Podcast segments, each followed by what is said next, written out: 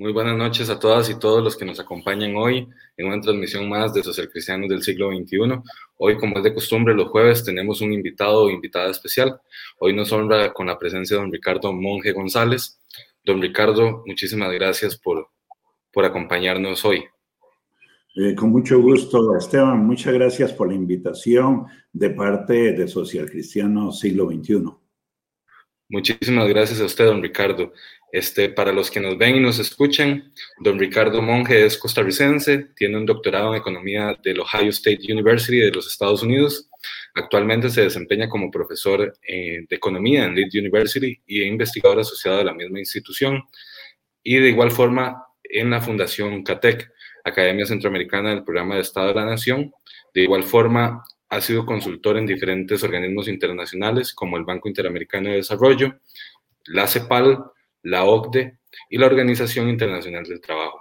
Ha sido técnico del Consejo Presidencial de Competencia e Innovación de la Administración Chinchilla Miranda, profesor catedrático del Instituto Tecnológico de Costa Rica y asesor presidencial de la Administración de don Miguel Ángel Rodríguez Echeverría. De igual forma, ha sido miembro de las juntas directivas del Banco Internacional de Costa Rica, el Banco Nacional de Costa Rica y el Banco Crédito Agrícola.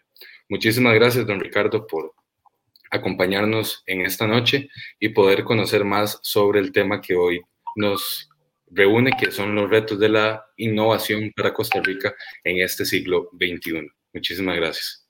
Con todo gusto. Eh, tengo una presentación, Esteban, que quisiera compartir.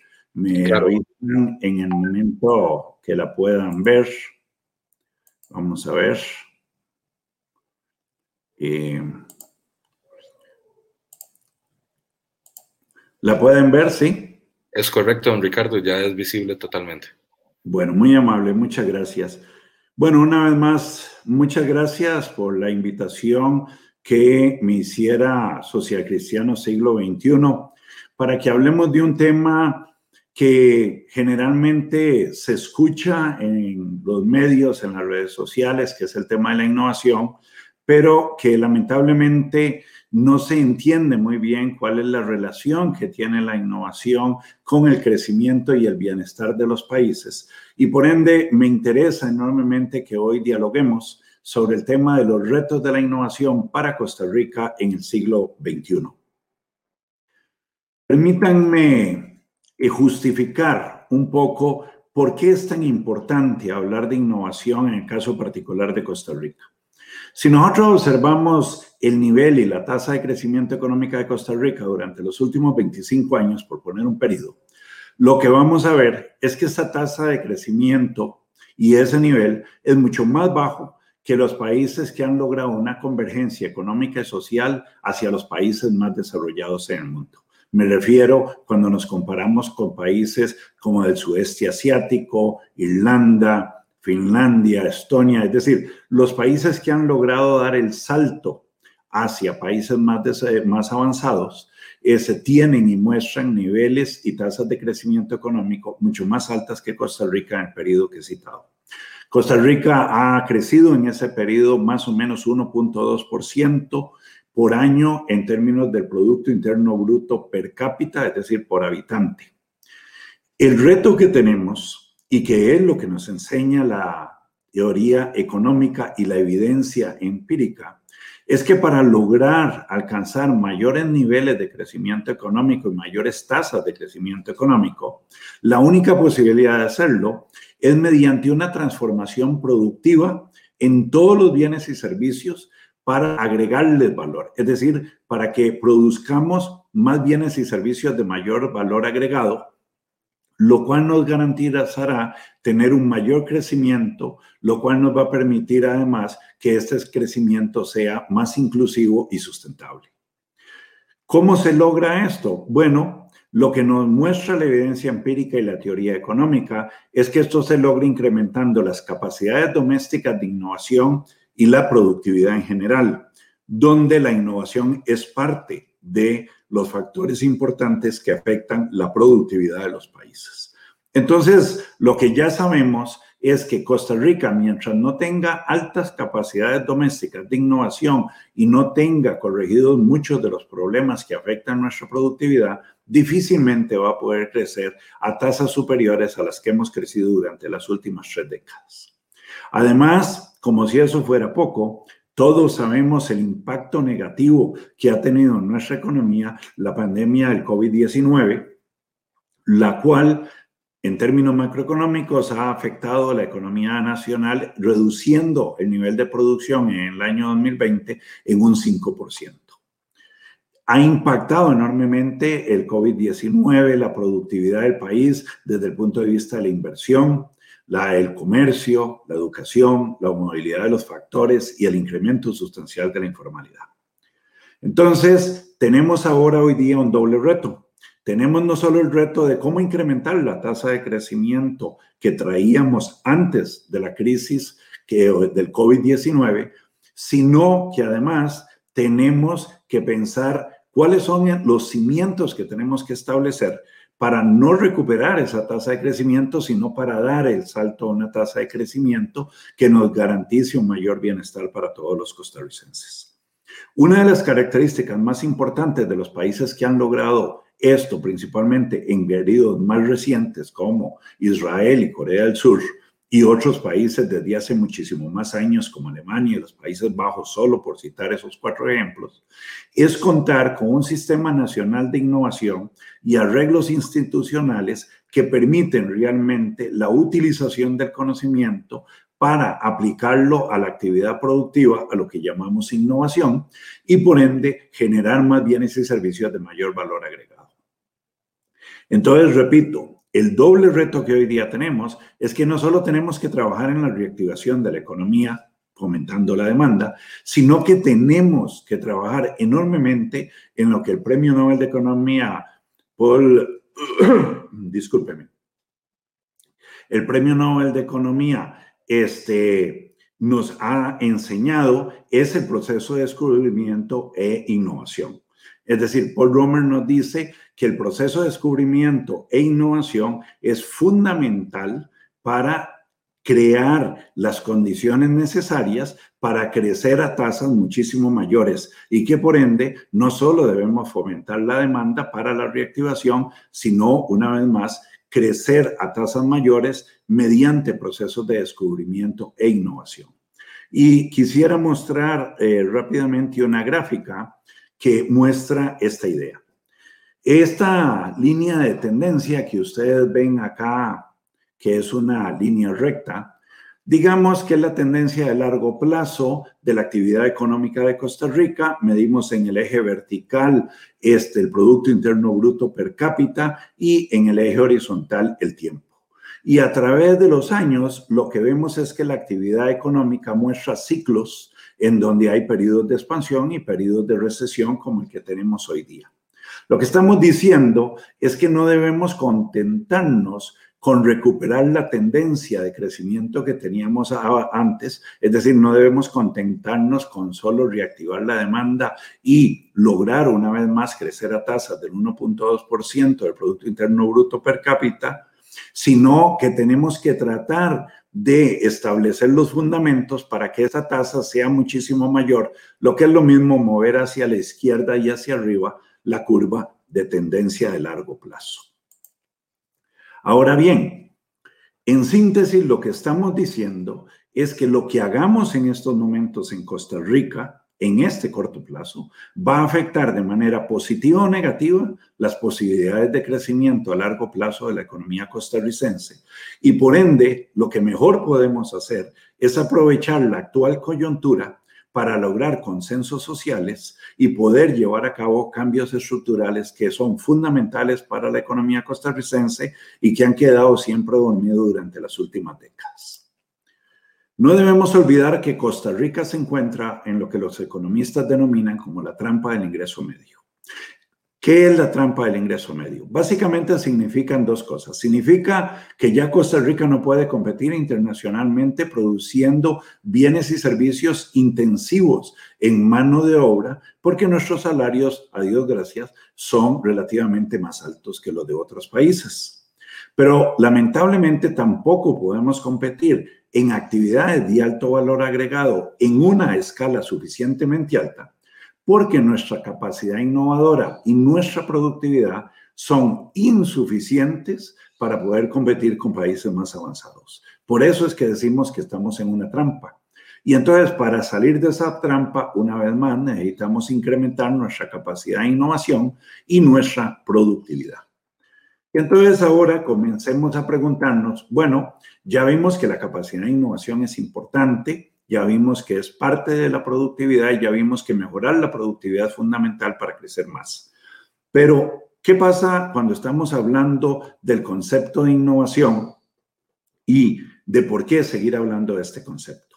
Bueno, en términos generales, lo que podemos decir es que la innovación es fundamental para incrementar la productividad de un país y a través del incremento de la productividad lograr mayores niveles de crecimiento económico, es decir, hacer el pastel más grande y si lo hacemos bien, vamos a poder además lograr un mayor bienestar, es decir, un crecimiento más inclusivo en donde no dejamos a nadie por fuera.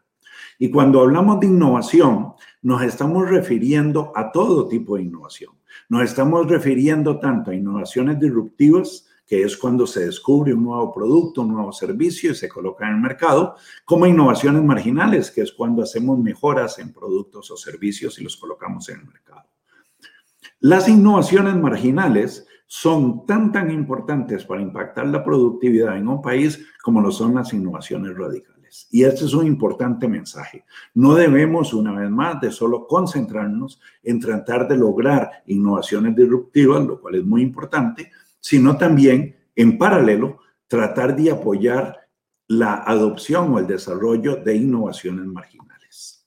Tenemos que pensar en innovaciones tanto tecnológicas como no tecnológicas, es decir, innovaciones que son de un mejora o la creación de un nuevo producto, un nuevo proceso, así como innovaciones no tecnológicas, que es cuando hablamos de mejoras o diseño de nuevos esquemas de organización y comercialización de bienes y servicios. Algo fundamental acá es entender que para que esto se logre, necesitamos de políticas públicas apropiadas e instituciones que permiten realmente atacar lo que más adelante voy a explicar son las fallas del mercado y las de gobierno. Además, necesitamos una vez más entender que es vital llevar a cabo mejoras en las capacidades nacionales de innovación, una vez más, las capacidades de las empresas y los actores del Sistema Nacional de Innovación, para lograr realmente un crecimiento más alto, sostenido, inclusivo y sustentable. Y una vez más, en todo tipo de innovación, no solo innovaciones disruptivas, y en todas las actividades productivas, sean estas agrícolas, sean estas de servicios, de comercio, sean estas manufactureras. La innovación favorece el crecimiento económico porque permite obtener un mayor grado en la productividad laboral. Es decir, permite que cada productor sea más productivo, que cada productor pueda producir más por unidad de tiempo, bienes y servicios. Y esto nos permite competir muchísimo mejor internacionalmente al producir bienes de mayor valor agregado, lo cual a su vez se traduce en mayores remuneraciones a la mano de obra que se involucra en esos procesos productivos. Y es esta manera de mayor compensación a la mano de obra la que genera a su vez una mayor demanda de bienes y servicios para bienes que no necesariamente se comercializan, que se genera ese efecto de crecimiento inclusivo, es decir, de no dejar a nadie por fuera. Tenemos que entender entonces que los cambios tecnológicos son fuente fundamental de transformaciones estructurales y que van a cambiar la composición y el peso relativo de los sectores dentro de una economía y que por ende necesitamos apoyar una vez más a todos los sectores y principalmente a los sectores tradicionales. Necesitamos apoyar a las micro, pequeñas, medianas y grandes empresas de los sectores tradicionales de Costa Rica para que puedan lograr un crecimiento económico más sostenido y más inclusivo incrementando sus capacidades de innovación tanto de tipo marginal como de tipo disruptiva. Ahora, tenemos que entender al mismo tiempo que la innovación no es algo que una empresa o un grupo de empresas genera de manera aislada. La innovación y la tecnología en realidad son procesos dinámicos, son procesos sistémicos en donde operan diferentes actores. ¿Para qué? Para generar nuevo conocimiento, para identificar nuevo conocimiento, para adoptar este conocimiento y aplicarlo en los procesos productivos que permitan generar más bienes y servicios de muchísimo mayor valor. Entonces, desde ese punto de vista, la innovación es un proceso de interacción continua de empresas, sus suplidores, sus clientes, actores externos como las universidades, los centros de investigación, de transferencia de tecnología, este, los fondos de capitales de riesgo, este, la banca, etcétera, etcétera. Entonces, como lo he dicho antes, debemos entender que las empresas no llevan a cabo las actividades de innovación de manera aislada, sino dentro de redes. Y ese enfoque de redes es el enfoque del Sistema Nacional de Innovación, el cual combina una visión institucionalista, es decir, una visión donde importa la institucionalidad que promueve y facilita la interacción entre estos actores, como la visión sistémica de la innovación, es decir, la interacción propiamente de esos actores. Ahora, cuando hablamos de innovación en Costa Rica, debemos preguntarnos qué tan innovadores somos los chicos. Bueno, un indicador estándar que se utiliza desde hace muchos años es cuánto invierte un país en investigación y desarrollo en términos de su Producto Interno Bruto. Y en el caso particular de Costa Rica, este esfuerzo es de menos de medio punto porcentual del PIB, lo cual contrarresta con lo que debería ser un nivel óptimo entre 1.6 y 2.5 gracias a la tasa de retorno social que tiene la inversión en investigación y desarrollo. En otras palabras, la tasa de retorno social que la sociedad obtiene por invertir en investigación y desarrollo es como de seis veces o más superior a la que se tiene al invertir en capital fijo. Y por ende, uno debería esperar que los actores que hacen esfuerzos de innovación innoven mucho más e inviertan mucho más en innovación. Pero lo que vemos es que el esfuerzo en Costa Rica es bajo, está siendo liderado principalmente por el sector público en un 76% y solo un 24% por el sector privado, lo cual contrarresta totalmente con las cifras de la OCDE, a donde ahora somos parte, en donde esas cifras son totalmente al revés. El sector privado un 75%, el sector público un 25%. ¿Por qué es que sucede este bajo esfuerzo innovador en Costa Rica? Bueno, sucede en primer lugar porque tenemos fallas de mercado y no solo en Costa Rica, en todo el mundo. Esas fallas de mercado lo, lo que significa es que la libre interacción de la oferta y la demanda no son suficientes para asignar los recursos necesarios de innovación a los esfuerzos de innovación. ¿Y por qué eso no es suficiente? Bueno, porque hay una insuficiente apropiabilidad de los beneficios de inversión, investigación y desarrollo. Por ejemplo, este, si yo hago un proceso de innovación y no cuento con el apoyo del Estado para proteger los réditos de ese esfuerzo de innovación, yo no voy a hacer innovación. ¿Y por qué? Porque otra persona podría copiarme ese esfuerzo y por ende, simple y llanamente, yo no recibiría todos los réditos que yo tengo derecho a recibir.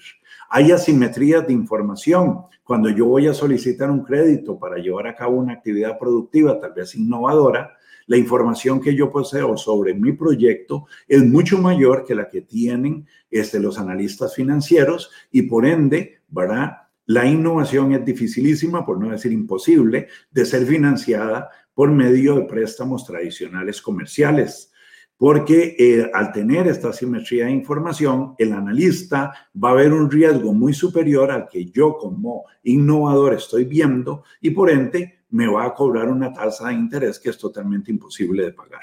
De ahí la importancia de generar otros actores como capitales de riesgo para apoyar estos esfuerzos de innovación. La innovación obviamente es de una alta incertidumbre y además, como lo dije antes, como es un esfuerzo sistémico entre muchos actores, presenta importantes problemas de coordinación. Y como si eso no fuera poco, tenemos que los gobiernos a veces tienden a tener problemas serios de institucionalidad que impiden coordinar correctamente los esfuerzos entre los diferentes actores e inclusive se establecen a veces hasta políticas equivocadas que desalientan más bien a los empresarios a ser más innovadores. Entonces, para atacar estas fallas del mercado y para atacar estas fallas de gobierno, es imprescindible garantizar la existencia de un sistema nacional de innovación con una institucionalidad tal que permita la identificación de esas fallas y permita plantear soluciones y llevar a cabo esas soluciones. Ahora, como invertimos muy poco en investigación y desarrollo y en general innovamos muy poco en Costa Rica, de acuerdo con las encuestas de innovación que hace el MISID con SINPE, esto impacta necesariamente la productividad laboral. Y por eso no es de extrañar que la productividad laboral de Costa Rica sea una cuarta parte de la productividad laboral de los Estados Unidos y un 33% o un tercio de la productividad laboral promedio de los países de la OCDE. En otras palabras, nosotros producimos por cada unidad de trabajo, sea esta medida en tiempo y esfuerzo, un 25% de lo que produce un trabajador estadounidense y un tercio de lo que produce un trabajador promedio de los países de la OCDE. Necesitamos crecer, como lo dije antes, no a tasas del 1.2%, sino a tasas ojalá del doble o inclusive muchísimo más del 7%.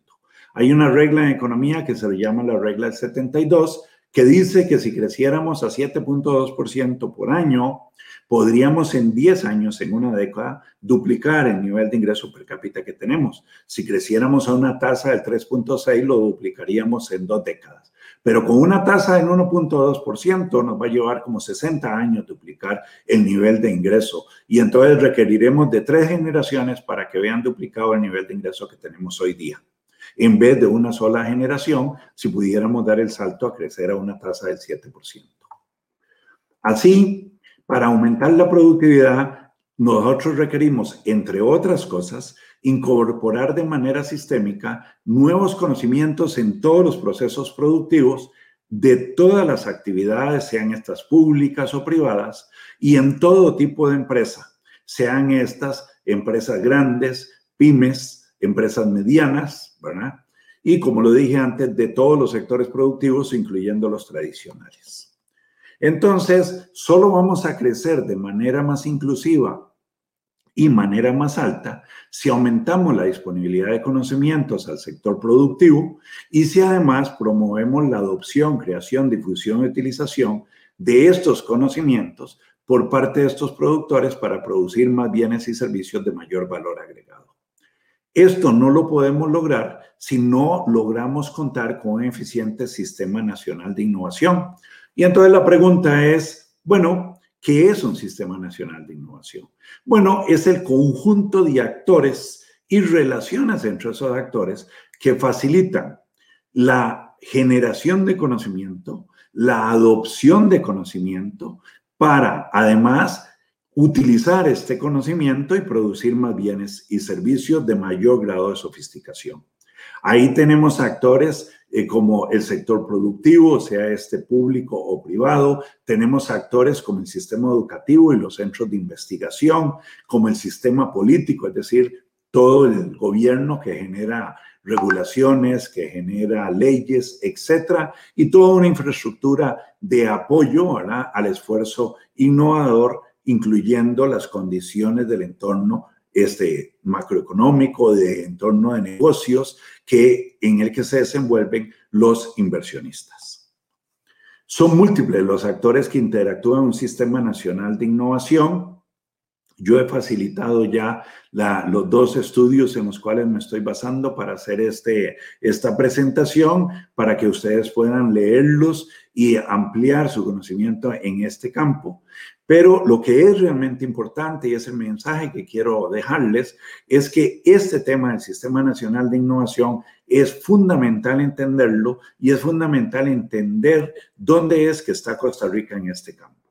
Y comencemos a ver, Costa Rica tiene brechas importantísimas en materia de innovación con relación a países mucho más avanzados. Podemos ver acá en este cuadro, en la segunda columna, la posición relativa de países como Alemania, Finlandia, Israel, Países Bajos, Brasil, Chile y Costa Rica respecto a 131 países en el año 2020.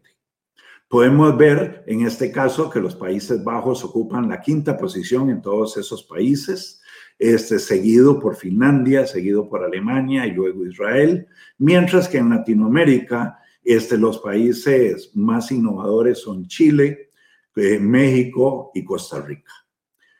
Los otros dos columnas se refieren a dos subíndices, uno relacionado al índice de insumos para innovar y el otro al índice de productos de innovación. Y lo que podemos ver es claramente que la posición de Costa Rica en el subíndice de insumos para innovar es muy, muy mala, 66 de 131 países si lo comparamos con los países más avanzados o inclusive aún si lo comparamos con países como Chile, que en esto nos lleva este tamaño poco de diferencia. En la producción de bienes de innovación, Costa Rica se posiciona un poco mejor en América Latina que el resto de países, principalmente por la gran cantidad de empresas multinacionales que operan en nuestro país pero aún así con una brecha importante respecto a los demás países. Si nos vamos a la penúltima columna, vemos el esfuerzo de inversión en investigación y desarrollo respecto al PIB y vemos que países como Israel invierten el 5% del PIB en investigación y desarrollo, lo que contrasta con 0.4% de Costa Rica o 0.4% de Chile. Y entonces, desde ese punto de vista, lo que también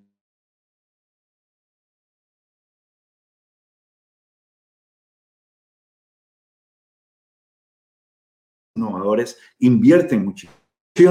Podemos aprender de los países más exitosos, principalmente estos cuatro que he señalado. Bueno, la primera lección que aprendemos es que la comprensión del papel del Estado en el combate de las fallas de mercado y de gobierno que he citado se tiene realmente ya hecha. Es decir, los diferentes actores en esos países comprenden que el Estado es fundamental para combatir las fallas de mercado y de gobierno. Por otra parte, además, se cuenta con una voluntad política y acción para desarrollar el Sistema Nacional de Innovación como piedra angular del crecimiento económico. Hay una definición, implementación, monitoreo y evaluación de políticas importantísimas. Hay toda una institucionalidad que se ha construido para promover esto y hay altísimas tasas de inversión en educación, investigación e innovación.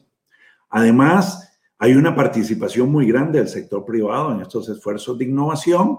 Cada vez hay una base más diversificada de ejecutores de actividades de innovación. Los enlaces entre el sector productivo y la ciencia, es decir, las universidades, los centros de investigación, transferencia de tecnología, etcétera, son cada vez más estrechos. Hay un altísimo nivel de redes de innovadores y además se han desarrollado instrumentos financieros diferentes del crédito tradicional para apoyar los esfuerzos de innovación, así como intermediarios financieros no bancarios especializados en el diseño y este, oferta de este tipo de instrumentos. Hicimos un ejercicio FODA de fortaleza, oportunidades, debilidades y amenazas para el caso de Costa Rica, y si bien encontramos importantes fortalezas como la creciente conciencia por parte de algunos sectores de la importancia de la innovación para el crecimiento y la productividad, este, igualmente legislación institucionalidad apropiada en algunos aspectos para enfocarnos y apoyar estos esfuerzos de innovación, la verdad es que tenemos una gran cantidad de debilidades. Hay una falta de comprensión correcta de las fallas de mercado y por ende el diseño de políticas no atiende a las fallas de mercado ni tampoco a las fallas de gobierno. Hay una falta de visión sistémica a la hora de promover la innovación de todo tipo. Hay una falta de alineamiento de políticas públicas para el fomento de la innovación. Hay una carencia de un marco institucional eficiente que permita la correcta coordinación y colaboración estratégica de los diferentes actores. Tenemos problemas de financiamiento seriosísimos, débiles relaciones de los centros de investigación, universidades y demás con el sector productivo, problemas seriosísimos de cobertura y calidad en materia de educación en áreas prioritarias de la ciencia, la tecnología y profesionales en ciencia, tecnología, educación y matemáticas, así como en artes, etc. Y entonces desde ese punto de vista, lo que nosotros observamos es que Costa Rica tiene una agenda muy, muy grande por delante para poder avanzar en este campo. ¿Qué hacer para desarrollar un sistema más eficiente, eh, un sistema nacional de innovación más eficiente en Costa Rica? Primero que nada, desarrollar y fortalecer actores claves del Sistema Nacional de Innovación, algunos ausentes hoy día generar los recursos humanos que se requieren, altamente capacitados a nivel de doctores, máster, técnicos y demás, desarrollar instrumentos financieros diferentes al crédito y también actores financieros no bancarios, mejorar la gobernanza en materia de ciencia, tecnología e innovación, poniendo a trabajar de manera sistémica diferentes actores importantes como el INA, el Sistema Banca para el Desarrollo, el Sistema Nacional de Calidad, ciertos ministerios importantes como el de Ciencia y Tecnología, el Ministerio de Economía, Agricultura, COMEX, etc. Y no menos importante, la creación de la promotora costarricense de Innovación e Investigación, que consistió, y es una gran noticia que se haya aprobado ya en segundo debate este proyecto de ley, que ahora ya es ley, porque se transforma al CONICIT en una verdadera promotora costarricense de innovación e investigación que puede realmente tener más músculo para apoyar los esfuerzos de innovación de los diferentes actores en la economía costarricense. Además de eso, y con esto voy concluyendo, necesitamos crear un Consejo Nacional de Innovación y Productividad. Esto es algo que comenzó a operar en el gobierno de doña Laura Chinchilla por medio de un decreto y por medio de su propia dirección, en donde este consejo trabajó en algunas áreas importantes. Lamentablemente en las dos últimas administraciones este consejo dejó de operar, pero es fundamental, de acuerdo a la experiencia internacional, contar con este tipo de consejo dirigido o presidido por la más alta autoridad política del país, que es la presidencia de la República. ¿Para qué? Para garantizar la correcta atención de las fallas de mercado y las fallas de gobierno que se necesitan para lograr un sistema nacional de innovación eficiente, así como crear la institucionalidad que permita garantizar la estabilidad de las políticas en el tiempo, que permita evitar las fallas de agencia, que permita evitar la captura de ciertos actores del sector público por parte de intereses particulares, tanto del sector público como del sector privado, y las fallas de coordinación. Este consejo es un consejo muy, muy barato porque tiene dos comités, uno asesor y uno ejecutivo en el proyecto de ley que hoy día existe en la Asamblea Legislativa. Este comité asesor es de personas de alto prestigio ad honorem, es decir, no reciben remuneración por brindar insumos para un planeamiento estratégico para el país en materia de desarrollo económico, crecimiento, ciencia, tecnología e innovación. El lo preside el presidente de la República. Hay un comité ejecutivo que lo integrarían algunos ministros y presidentes ejecutivos. El presidente y estos ministros y presidentes ejecutivos están siendo pagados ya, así es que no significaría ningún costo adicional. Se requeriría de una pequeña secretaría técnica de unas cuantas personas este, para que brinden apoyo al comité asesor y al comité ejecutivo. Y obviamente se ejecutarían todos los planes estratégicos a través de las agencias de cada ministerio y que compete. Y de nuevo, esas agencias son los ministerios que hoy día tenemos, los cuales los estamos pagando, exista o no exista este Consejo Nacional de Innovación.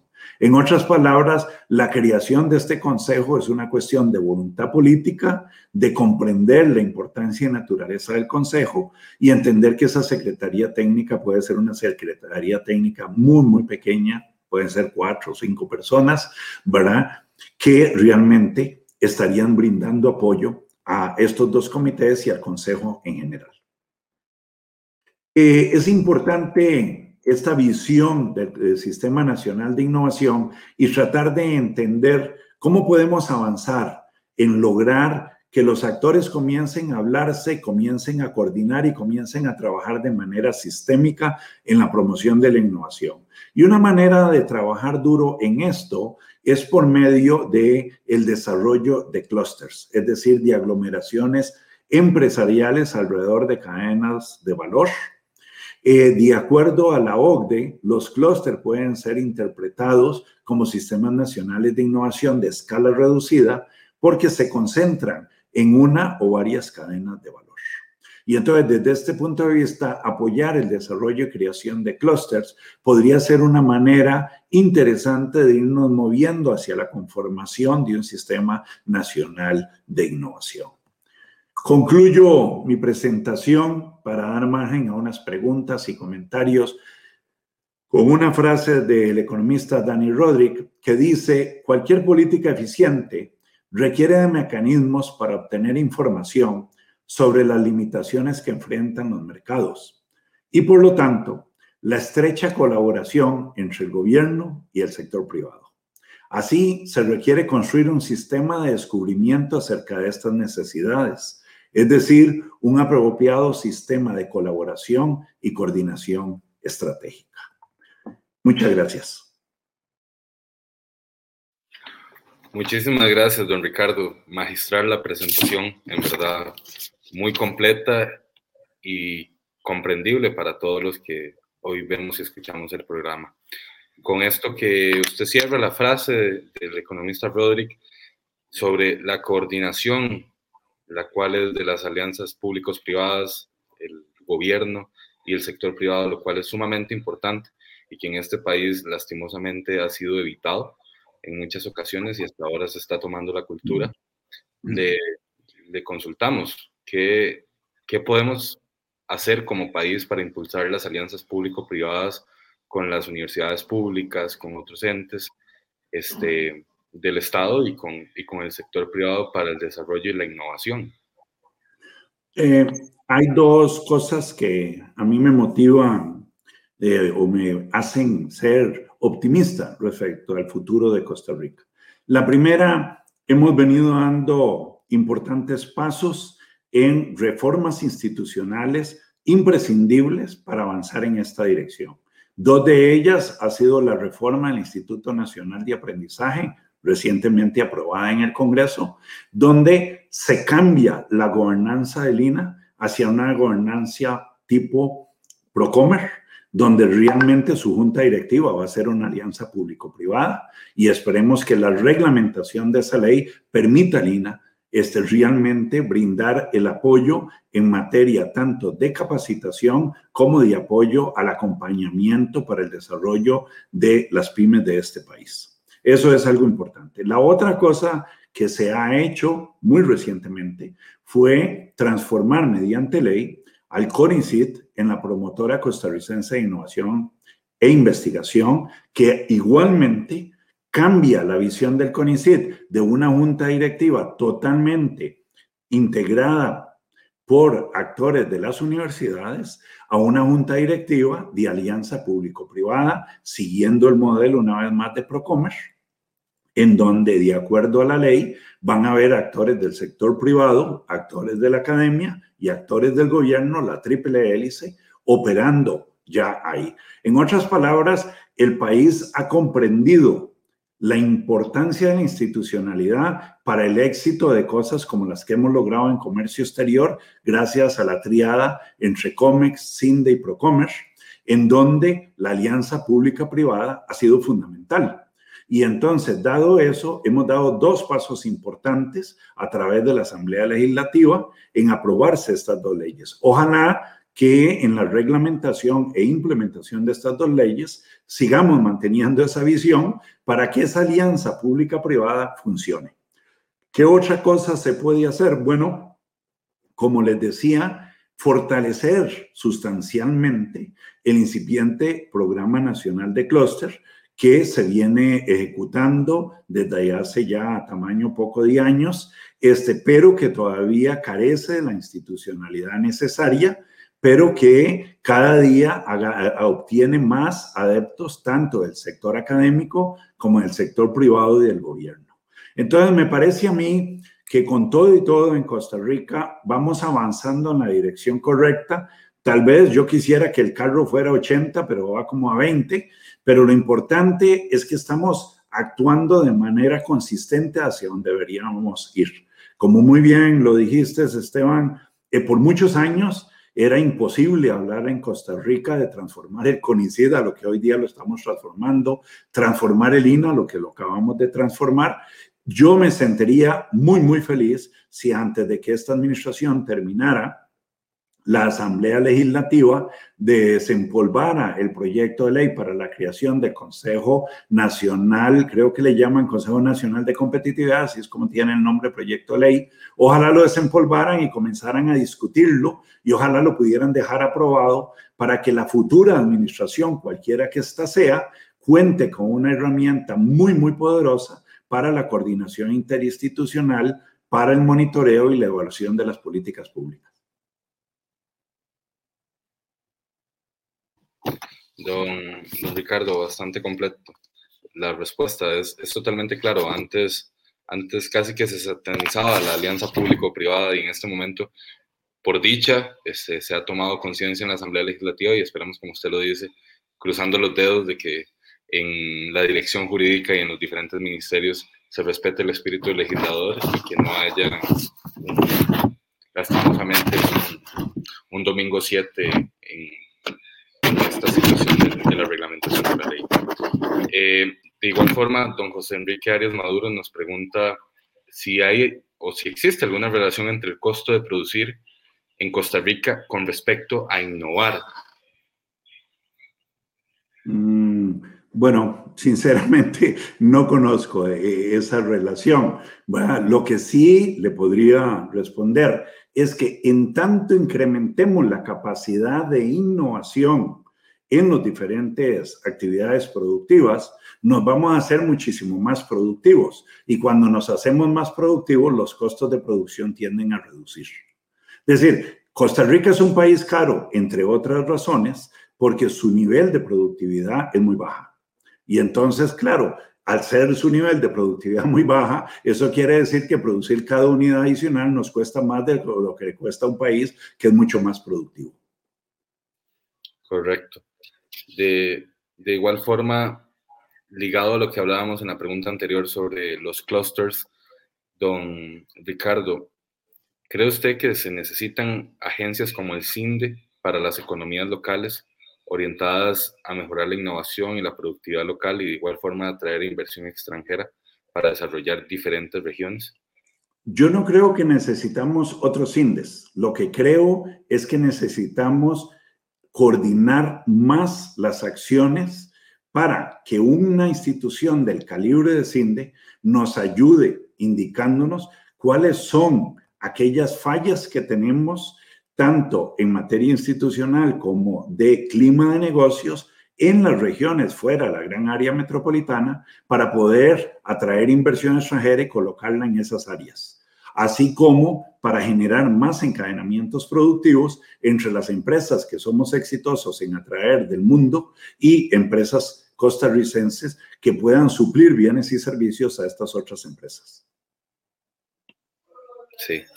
De, igual forma, don Ricardo, siguiendo la línea de lo que hablábamos de los, del alto costo de producción en el país, eh, ¿qué cree usted de que casi no existe una inversión en capital de riesgo en Costa Rica, a pesar de los esfuerzos que ha hecho la Asamblea Legislativa en reformar el capital semilla, entre todo esto del Banca para el Desarrollo, ¿cree usted que se necesitan para la innovación y una mejor producción incentivos fiscales y también eliminar la burocracia o tramitomanía que, que se tiene el Estado costarricense? Vamos a ver, nosotros tenemos, como muy bien lo señalaste, un sistema de banca para el desarrollo que en el espíritu legislador, si yo no me equivoco, estaba llevarle financiamiento a aquellas actividades que no son bancarizables. Si la memoria no me falla, eso era lo que decía el puro inicio. Bueno, la innovación generalmente no es bancarizable, por lo que les contaba. Es tan riesgosa que para que un banco le preste a uno, la tasa de interés tendría que ser exorbitante. Entonces, desde ese punto de vista, el sistema de banca para el desarrollo debería ser un instrumento valiosísimo para desarrollar el mercado de capitales de riesgo en Costa Rica.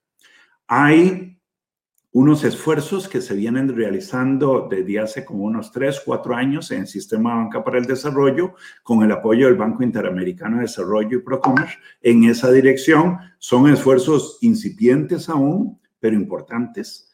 Pero sí me llama la atención de que utilizamos la gran, gran masa de recursos del sistema de banca para el desarrollo para seguir brindando crédito que lo pueden brindar los intermediarios financieros que ya existen, como la banca estatal ¿verdad? y la banca privada, y utilizamos ínfimos recursos del sistema de banca para el desarrollo para desarrollar instrumentos no financieros y por ende desarrollar el mercado de capitales. Me parece que una cosa que deberíamos hacer como sociedad es buscar la posibilidad de que las máximas autoridades del Sistema Banca para el Desarrollo, es decir, su junta directiva, donde está la Cámara de Industria, el Ministerio de Economía, el Ministerio de Agricultura y otros actores, comprendan y den el mandato de que la mayor parte de los recursos se asignen para el desarrollo de este otro tipo de mecanismos de financiamiento porque ellos son los únicos que tienen los recursos para hacer eso y cuentan además ya con personal que se ha venido capacitando en esa dirección. Pero repito, si la masa de los recursos se van a utilizar para seguir dando créditos y cada cierto tiempo condonar esos créditos, estamos malgastando los recursos de la ciudadanía cuando podríamos realmente utilizar esos recursos en apoyar los esfuerzos de innovación que tanto necesitan los micro, pequeñas y medianas empresas y grandes empresas de este país en el sector agrícola, en el sector comercio, en el sector servicio, en el sector industrial. Don Ricardo, este, bueno, total, total certeza respecto al, desperdicio de recursos que se ha dado en banca para el desarrollo y de igual forma no hemos explotado al máximo eso, se, han, ha se ha enfocado mucho en brindar créditos hacia prácticas o, líneas de producción convencionales ya en el país, sean negocios de, industria alimentaria, etcétera, que no, no, han buscado la innovación y que es sumamente necesaria, como usted lo menciona.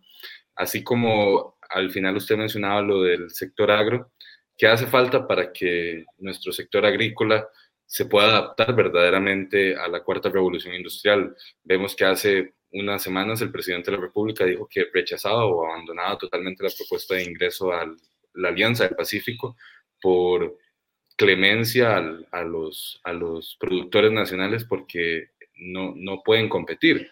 Sin embargo, ¿qué opina usted de, de esta situación y qué podemos hacer? Porque al final de cuentas el país pierde competitividad y a la vez, desde una opinión personal mía, creo que más que protegerlos los estamos perjudicando. El problema que tenemos, como muy bien nos señalaste al final, es que estamos utilizando el mecanismo erróneo para apoyar a los pequeños agricultores. Le voy a dar un ejemplo. Cojamos el ejemplo del arroz. En el ejemplo del arroz, que dicho sea de paso, son muchos productores de arroz pequeños los beneficiarios de estas condonaciones, este, y yo no sé si tan pequeños algunos otros de las condonaciones del Sistema Banca para el Desarrollo. ¿Qué es lo que hacemos? Los protegemos de la competencia internacional manifestando que es importante para la salvaguardia, eh, perdón, para la autosuficiencia alimentaria. Si uno se pone a leer con detenimiento qué es autosuficiencia alimentaria de acuerdo a la definición de la FAO, que la definición que se debería usar, se señala que esa autosuficiencia debería garantizar el acceso de los alimentos a toda la población en las mejores condiciones posibles. Eso quiere decir que si el arroz en Costa Rica es muchísimo más caro que en el exterior y saldría más barato importarlo, estamos cometiendo un grave error protegiéndolo de la competencia internacional porque quienes más consumen arroz en Costa Rica son los hogares más pobres y le estamos encareciendo la vida a los hogares más pobres. Pero además, desde el punto de vista de los productores, resulta ser que hay una gran divergencia entre la productividad de los grandes, grandes productores. Para que usted tenga una idea, más o menos unas seis empresas productoras de arroz agrícolas grandes, que son casi las mismas que son dueñas de los molinos, producen el 80% de todo el arroz de este país. Pero entonces, ¿qué sucede? Y además, de mucho de lo que se importa. Lo que sucede es que esta gente no necesita esa protección porque tienen niveles de productividad que podrían competir. Pero como existen a la par de ellos más de 700 productores pequeños o 500 productores pequeños de arroz con niveles muy, muy bajos de productividad, es mejor y más barato para ellos y más barato políticamente para los políticos de turno garantizar un nivel de protección que preguntarse cómo puedo yo ayudar a esos agricultores a que mejoren su productividad o bien se dediquen a otra actividad en donde les pueda ir muchísimo mejor y todos ganamos porque entonces la gente más humilde de este país va a poder consumir arroz más barato. Entonces, de nuevo, la, en esencia no se trata en la agricultura de si queremos apoyar o no a la actividad agrícola. No, por supuesto que sí, queremos apoyar la actividad agrícola como queremos apoyar la actividad industrial y la actividad de servicios. Pero la, pregunta de fondo es, ¿cuál es el instrumento apropiado para apoyar a esos productores? El instrumento apropiado es hacerlos más innovadores y más productivos. Y protegiéndolos, lo que hacemos es condenarlos a vegetar en la frontera agrícola, a ser siempre pobres, ¿verdad? Y con eso no les estamos resolviendo ningún problema. El no querer entrar a la Alianza del Pacífico es un grave error, es un error que la historia le va a cobrar a las autoridades de este país durante los últimos ocho años.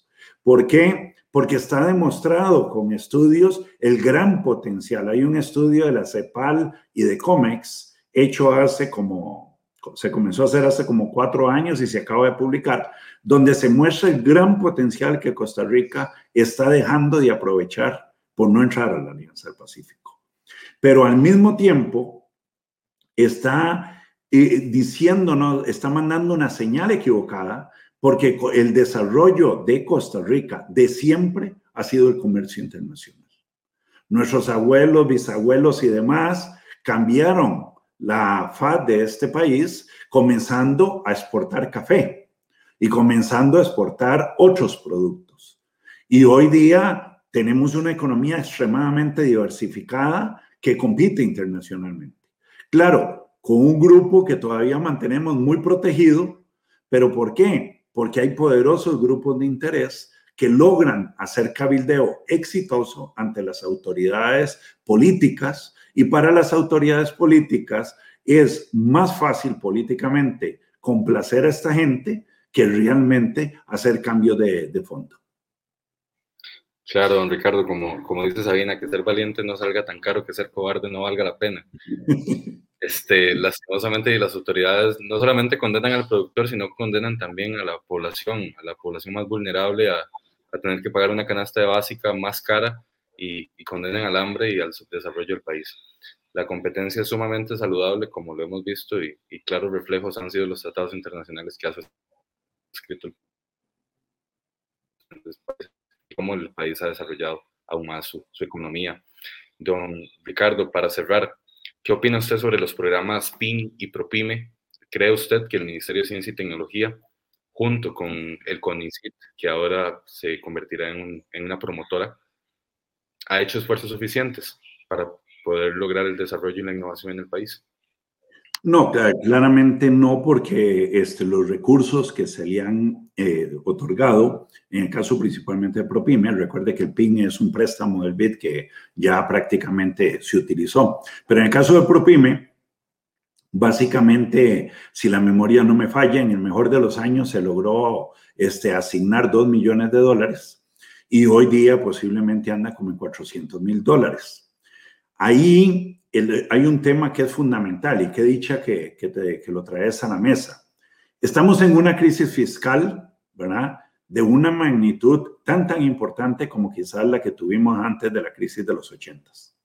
Entonces, ante esa realidad, es difícil pensar que las autoridades puedan asignarle a corto plazo y mediano plazo muchísimo más recursos a la promotora que se acaba de crear para la innovación y la investigación.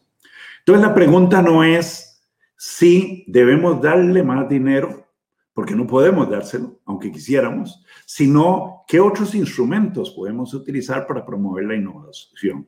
Y ahí la promotora sí tiene un papel fundamental que, que, que jugar porque se divide el rol del MISID como rector del rol de la promotora como ejecutor de política. ¿Y cuáles son esos instrumentos? Uno de ellos es las compras públicas innovadoras. En muchísimos países más avanzados que nosotros, las instituciones públicas no utilizan las compras públicas solo para sustituir inventarios, sino que parte de esos inventarios lo sustituyen a través de promover procesos de innovación competitivos por parte de las empresas. Por ejemplo, en el caso ahora de la pandemia, la Caja Costarricense, si hubiera tenido un programa de este tipo, hubiera podido asignar parte de sus recursos no solo a hacer licitaciones para sustituir inventarios, sino para promover mejores tipos de productos y servicios que se demandan para esta pandemia. Y al hacer eso, está promoviendo la competencia entre las empresas por presentar el mejor producto más innovador en ese campo. No tenemos en Costa Rica esos instrumentos y el Estado debería desde ya comenzar a trabajar con instituciones del tamaño de la Caja Costarricense del Seguro Social en cosas de ese tipo. Eso lo puede promover la promotora costarricense de innovación. Por otro lado, este, podemos promover la innovación abierta. Hoy día, la mayoría de las empresas y sobre todo las más grandes comprenden la importancia de asociarse con múltiples actores en los procesos de innovación.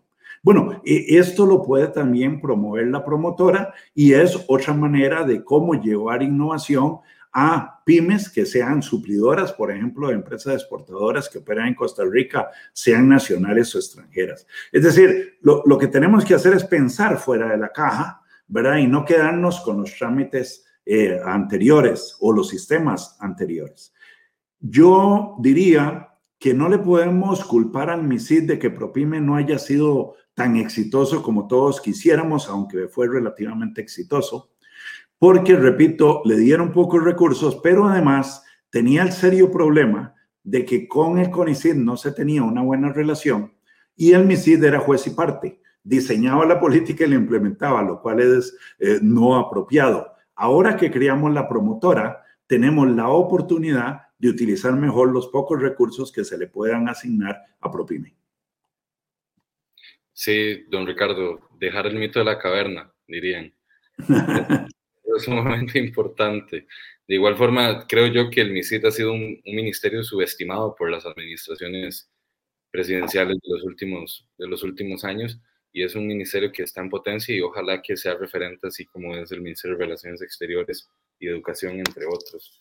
Don Ricardo, para cerrar, no sé si gustaría dar alguna reflexión respecto a todo esto que hemos tratado, que ha sido sumamente vasto y sumamente provechoso, este, pero que en verdad unas palabras ahí que puedan calar. Yo creo que lo último que dijo respecto a las compras innovadoras deberían ya los candidatos y precandidatos presidenciales apuntarlo en su plan de gobierno. ojalá, ojalá que lo hagan y ojalá que se dediquen a leer lo que hemos publicado en materia de innovación, los que hemos estado trabajando en estos temas los últimos años. Ahí hay muchísimo material, muchísimas recomendaciones de política que se pueden implementar, principalmente ahora que hemos hecho las reformas institucionales tan importantes de las que hemos hablado. Y ojalá que además promuevan todos la creación de este Consejo Nacional de Competitividad que garantizaría una mejor coordinación de políticas en un futuro gobierno. Para mí, creo que como mensaje lo importante es que entendamos que hoy por hoy Costa Rica está en esta famosa trampa del ingreso medio, que no vamos a salir de ella si no incrementamos sustancialmente las capacidades domésticas de innovación y mejoramos sustancialmente los niveles de productividad. Esa debería ser el derrotero de los nuevos programas de gobierno de las nuevas autoridades a futuro. Es importantísimo, por supuesto, la estabilidad económica, pero deben recordar que eso es una condición necesaria, no suficiente para el crecimiento económico. Y por ende, una vez más, si nos concentramos solo en dialogar sobre cómo mejorar las finanzas públicas y nos olvidamos del tema de innovación y productividad, no vamos a movernos mucho respecto a lo que teníamos prepandemia. Totalmente, don Ricardo. Este, recordando unas palabras de, de, un catedrático de la Universidad de Costa Rica, el país ha sacrificado lo importante en razón de lo urgente. Lastimosamente ha sido un círculo vicioso y en eso hemos estado desde los años 80. En verdad, muchísimas gracias, don Ricardo, por acompañarnos. Ha sido un placer y un lujo contar con una persona de tan vasta trayectoria en el programa de Social Cristianos del siglo XXI. En verdad, muchísimas gracias. Espero pase buena noche usted y también los que nos ven y nos escuchan desde las diferentes redes sociales. Invitamos a todas y todos a que se puedan unir a este movimiento, un movimiento de juventudes que busca la renovación del Partido de Unidad Social Cristiana y de igual forma una renovación para el país y su forma de ver el desarrollo económico y social del mismo. En verdad, muchísimas gracias, don Ricardo, y nos vemos un próximo, el próximo jueves con una entrega más del programa de Social Cristiano del siglo XXI. Muchas gracias, Esteban. Un verdadero gusto. Gracias. Hasta luego. Hasta luego.